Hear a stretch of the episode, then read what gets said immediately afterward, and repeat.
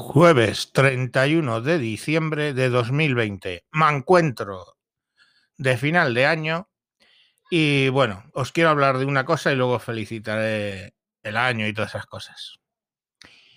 Bien, os voy a hablar de que eh, el, el Servicio Navarro de Salud ha pasado información sobre las vacunas COVID-19 a sus médicos y bueno, a sus eh, empleados del servicio de salud para que conozcan un poco, eh, pues bueno, la ficha médica de eh, la vacuna ARNM COVID-19 de Pfizer, que es la que están poniendo, ¿no?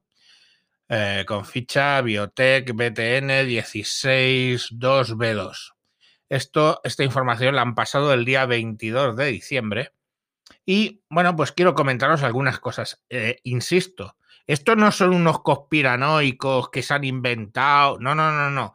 La ficha del el sistema de la vacuna de Pfizer entregada y enviada por el Servicio Navarro de Salud. ¿Vale? Que en vasco se, se dice Osasunvidea.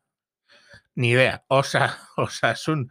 Coño, y lo de Osasuna, pues a saber.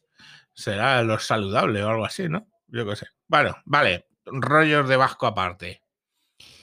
Eh, bueno, cosas. Mm, cosas. Eh, el estudio principal, ¿vale?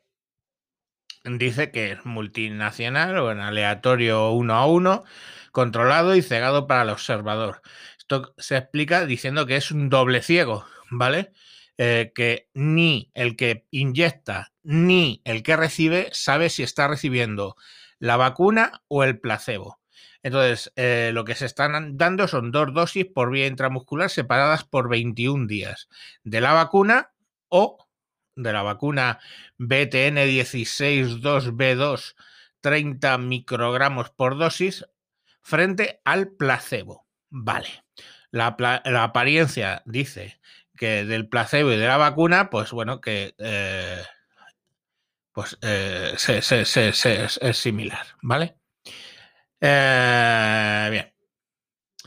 Bueno, población analizada, 36.523 participantes, 18.198 en el grupo vacuna, 18.325 en el grupo placebo.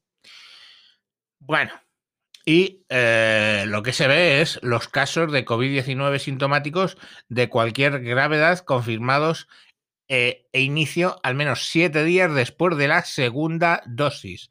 O sea, ponen una dosis, 21 días, y después de siete días empiezan a, a contar los casos que han surgido. Vale, en el grupo de la vacuna ha habido ocho casos entre los 18.998, lo cual es un 0,04%. En el grupo del placebo ha habido 162 casos entre los 18.325, lo cual es un 0,88%. Como se ve, pues en, ese, en esa parte es obvio, o, asumiendo que, que los grupos están elegidos con eh, aleatoriamente, etcétera, pues se ve que hay, hay, hay un, una significativa mejora en cuanto a los contagios desde un 0,88 a un 0,4. O sea, podemos decir que, eh, que es eficiente en ese respecto.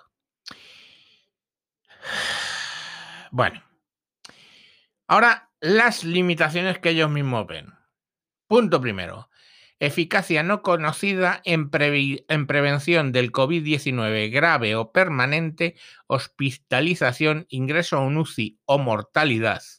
El artículo publicado solo informa de un análisis PODOC no específico en el protocolo. Entonces no se sabe eh, la gravedad de los casos. Eficacia no conocida de la infección asintomática y la capacidad de transmitir la enfermedad. Aquí siguen con la tontería de los asintomáticos. Pues bueno, si son asintomáticos y, si supuesto existan los asintomáticos que transmiten la enfermedad, esta vacuna no, este estudio no lo ha revelado. Siguiente punto. No es posible extraer conclusiones. Atención, que viene la bomba. Bomba. Para bailar esto es una bomba. Sobre la eficacia al loro, ¿eh?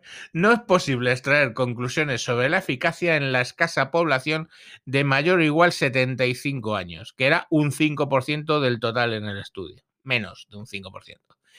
En el grupo placebo, el riesgo de contagio de los mayores de 75 ha sido casi la mitad que el de los de 16 a 55. O sea, directamente del estudio no se puede concluir que la vacuna proteja a los mayores de 75. De puta madre. Luego, otra bomba. Se desconoce el tiempo de inmunidad conferida por la vacuna. Pues muy bien. Y bomba 3. Se desconoce, atención, Servicio Navarro de Salud, documento oficial, ficha de la vacuna de Pfizer, se desconoce la eficacia frente a nuevas variantes del virus, por ejemplo, BUI 2020-12-01 Reino Unido. Estamos.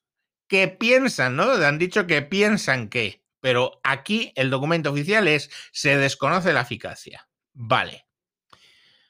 Seguridad, bueno, pues los que han participado, eventos adversos recogida energética. Sí, bueno, los, los, efectos adversos, ¿vale? Entre los participantes. Población tratada eh, para mayor de dos meses de seguimiento, 37.706. 37.706. Eventos adversos de recogida protocolizada y uso de analgésicos en los siete días tras la dosis. Eventos adversos referidos espontáneamente desde el inicio del primer mes tras la segunda dosis y efectos adversos graves referidos espontáneamente desde el inicio hasta seis meses tras la dosis segunda. ¿Vale? Estos son los estudios que han, que han realizado. Resultados. Las reacciones locales fueron generalmente de gravedad leve moderada y desaparecieron en uno y dos días. Entre las reacciones sistémicas graves destacan la fatiga, un 4% de las personas, el dolor de cabeza, un 2% de las personas, tras la segunda dosis. Más población eh, con en el grupo de vacuna del 27 que con el placebo, 12. Eh, bueno, pues claro, lógico. Los efectos secundarios se han dado más entre los de la vacuna que en el placebo, que no entiendo por qué 12 se mentalizaban hasta el punto de decir que tenían fatiga y dolor de cabeza. Y bueno. Limitaciones del estudio de seguridad. Perfil de eventos adversos desconocidos a medio largo plazo, tras dos tres meses de la vacunación. O sea, no se sabe y te lo dice el Servicio Navarro de Salud, no se sabe qué reacciones puede tener adversas a medio y largo plazo. Seguridad monitorizada 24 meses, pero la variable principal considera que los EAG, eh, e los efectos secundarios graves, de los seis primeros meses. O sea que sí, claro, como no han pasado 24 meses, que es lo que generalmente se monitoriza, pues te cuentan lo que ha pasado en seis meses. Genial.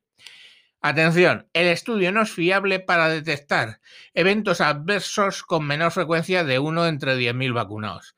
Que puede parecer poco, uno entre 10.000 vacunados, pero cuando eh, vacunas a 10 millones de personas, son 100 personas que no sabes qué efecto adverso pueden tener. Y en España, pues 500 personas se pueden ir al garete tranquilamente y con este estudio.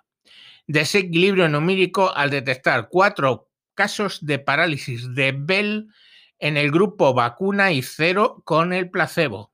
Esto es importante.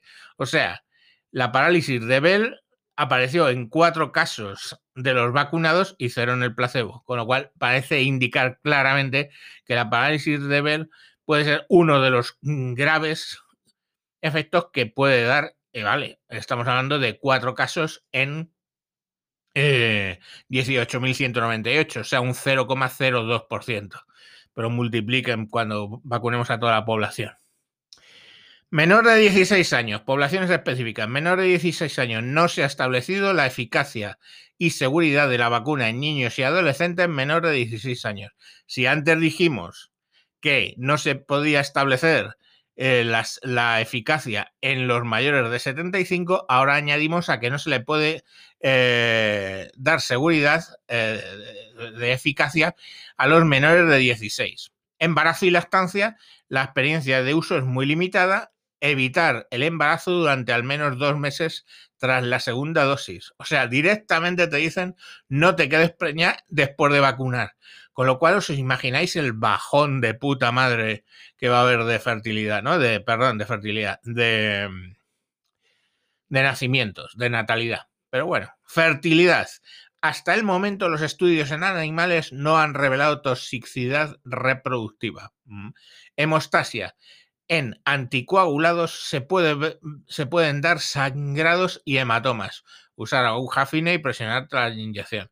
Para eso no tiene nada que ver. Es decir, lógicamente, si tienes un problema de coagulación y te pinchan, pues sangras hasta bastante tiempo.